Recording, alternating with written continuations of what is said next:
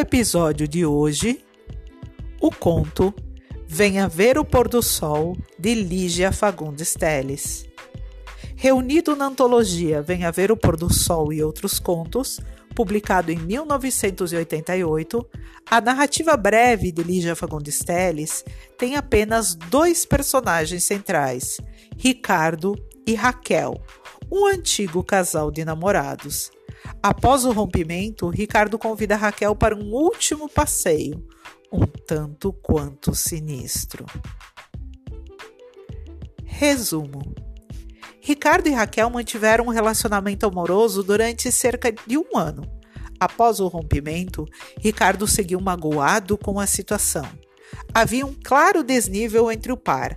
Enquanto Raquel dizia gostar de Ricardo, Ricardo afirmava que amava Raquel.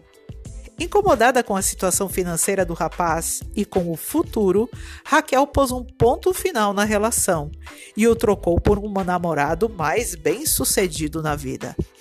Após enorme insistência, Raquel aceitou encontrar-se com Ricardo às escondidas.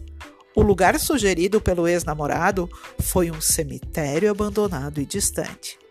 A moça estranhou o lugar escolhido, mas por fim cedeu à pressão e foi ao seu encontro. Ricardo prometeu mostrar o pôr do sol mais bonito do mundo. Os dois foram conversando, cemitério adentro, e se afastaram cada vez mais das poucas pessoas que lá haviam. Raquel usou todas as oportunidades que teve para humilhar o ex-companheiro, sempre sublinhando a sua falta de dinheiro. Durante o passeio, Ricardo lembrou Raquel que, na altura em que estiveram juntos, a moça estava lendo o romance A Dama das Camélias, do escritor francês Alexandre Dumas. É curioso que esse título específico tenha sido mencionado, porque o enredo da obra gira justamente em torno de uma cortesã parisiense que se apaixona por um jovem estudante. Ricardo permaneceu ouvindo sem reagir ao longo do passeio todas as humilhações que vinham sendo feitas pela moça.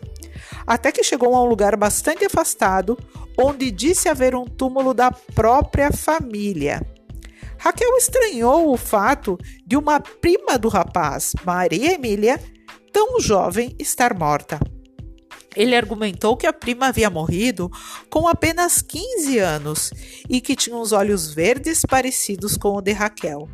Apontou o lugar onde a moça havia sido enterrada, uma capela abandonada e com péssimo aspecto.